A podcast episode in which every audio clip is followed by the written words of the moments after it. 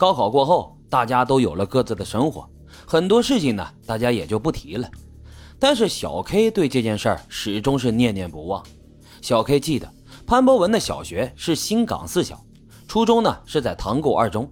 他的生日是一九九六年八月十八号，甚至他家的住处新港街道的某个老社区他都记得，因为他们约好了高考之后一起玩游戏。但这些都不能证明潘博文的存在。直到二零一九年八月十八号，他把这一段离奇的经历写在了知乎里，在一年之后引发了网络舆论的海啸。那么，故事的主角小 K 究竟遇到了什么呢？有心理学专家分析，他可能是因为压力过大，患上了双向情感障碍症。这双向情感障碍呢，也就是我们常说的躁郁症。得了这种病的人。会不停的在狂躁和抑郁这两个极端情绪中反复。狂躁的时候呢，认为自己无所不能；抑郁的时候呢，又觉得自己一无是处。他可以在在座的各位都是垃圾，对不起，我是垃圾这两种状态里面来回的自由切换，在频繁切换的过程中，很容易和一个自己精神制造出来的幻体产生互动。这样的疾病并不罕见。咱们上一期讲的。二零一三年，曾经轰动一时的塞西尔酒店失踪案的主角兰可儿，就是这种躁郁症的患者。在监控中，我们可以看到他在对着什么说话，也许就是在和自己的精神患者进行互动。这种疾病的患者常常以缺乏社交能力、无法倾诉的心理压力而备受痛苦，所以我们要经常关注身边需要帮助的这些人。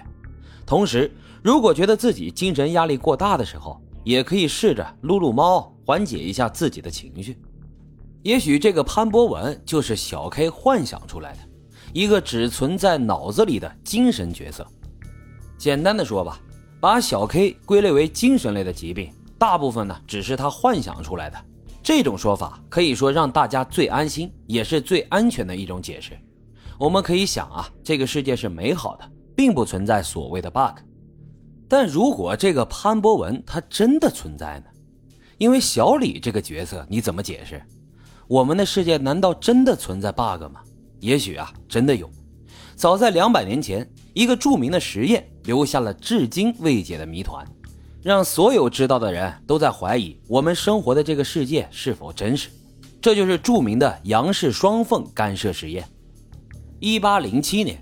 物理学家托马斯·杨木在他的自然哲学讲义里面提到了一个有趣的实验。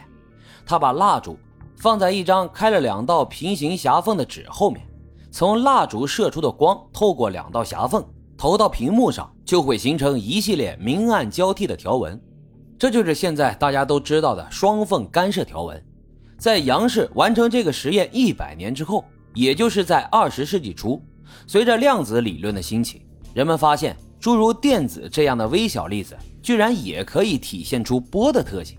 随着技术手段的进步，人们可以用电子代替光来进行双缝实验。在电子双缝实验中，被发射出来的电子会先通过一块开有两条狭缝的板，然后落在一块感光顶上。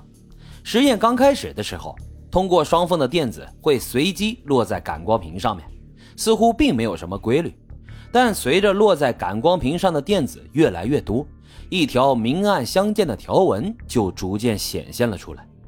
在明条纹处有较多的电子落在了感光屏上，而在暗条纹处只有较少的电子落下。根据这图纸啊，显示出了随着时间的推移，落在感光屏上的电子分布。而电子双缝干涉实验的结果表明，就算每次只发射一个电子，在发射若干次后，感光屏上面依然会形成明暗交替的影像，这就说明每个电子似乎同时通过了两个缝隙，自己与自己之间产生了干涉。这些还不算什么，更让人无法理解的是，如果用另一个仪器对双缝进行精确的测量，以确定电子到底是从哪个缝隙经过的，则干涉条纹就会自动消失。换句话说，电子似乎能够知道自己被测量。一旦被测量了，它就只会从另一个缝中通过，没有干涉发生，也就没有了明暗交替的光斑。也就是说，我们作为观察者，我们观察的这一行为改变了这个世界，这就是著名的观察者的魔咒。当你决定观察这个世界的时候，那另外一个世界似乎就消失了。那么，让我们再回到潘博文这个事件当中，故事的主角小 K 和小李，也许就是我们这个世界的观察者。当他们进入地下室的时候，与潘博文分开后，他们进入了一个像座地下车库一样广阔的空间里。那他们是否进入了另一个时空交汇点呢？也就是我们经常听说的平行宇宙。当他们走出刺眼的光亮，睁开眼睛观察这个世界的时候，也就是进入了另外一个同步的世界。在他们关注潘博文的时候，这个曾经存在潘博文的世界发生了变化。潘博文就像双缝实验中的条纹一样，所有关于他的痕迹都瞬间消失了。这样的解释似乎匪夷所思，让很多人都充满了质疑。不过，潘博文真的存在吗？消失的应该是他个人，为什么这所有人都说没有见过他呢？甚至之前的毕业照上的照片也跟着消失了。难道小 K 和小李当下的行为真的可以改变过去发生的事情吗？